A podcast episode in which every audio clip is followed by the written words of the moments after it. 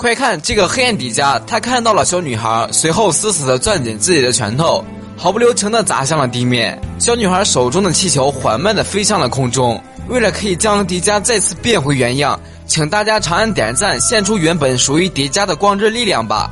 不久前，迪迦在击败最终加坦杰厄的时候，世界上也再也没有神光棒和迪迦的影子了。可偏偏这个时候，一队打着探险幌子的人员来到了一座千古遗迹当中。在他们抵达一座大门时，直接选择用炸弹将石门炸开。当他们走进去之后，映入众人眼前的正是三大石像。这三个石像一看就不是好人。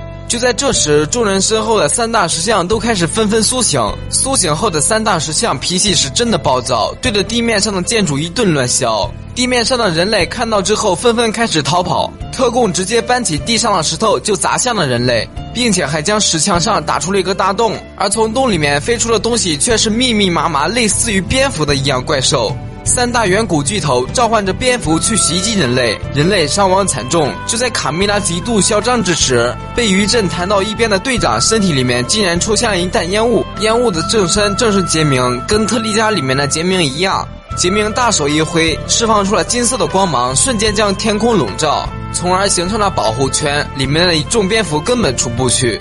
干完好事从不留名的杰明迅速撤离。只留下一个晕倒的队长。当队长再次醒来之后，看到的景象令他大吃一惊。这雄伟壮观的景象，在过去肯定发生过一场大战，遍体都是伤亡惨重的奥特曼石像。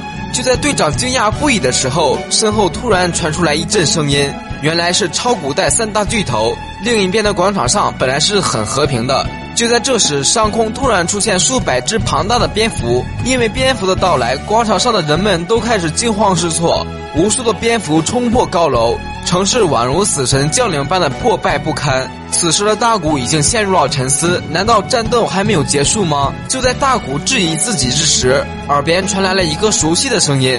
同时，一个类似于神光棒的物体掉落在了地面上。大古看到后不知所措。面对现在的城市惨状，大古直接将神光棒拿起，坚信着自己可以变身成迪迦。可大古变身迪迦之时，身体突然变成了黑色。现在的迪迦已经成为了黑暗迪迦。大古有点不敢相信这是自己。看到黑暗迪迦现形，超远古三大巨头也不再隐瞒，全部蹦了出来。此时的黑暗迪迦看到了一个小女孩，小女孩在痛苦的喊着妈妈。就在黑暗迪迦伸手触碰她的时候。耳边被一股刺耳的声音所震到，忍受不了了，黑暗迪迦攥紧了拳头。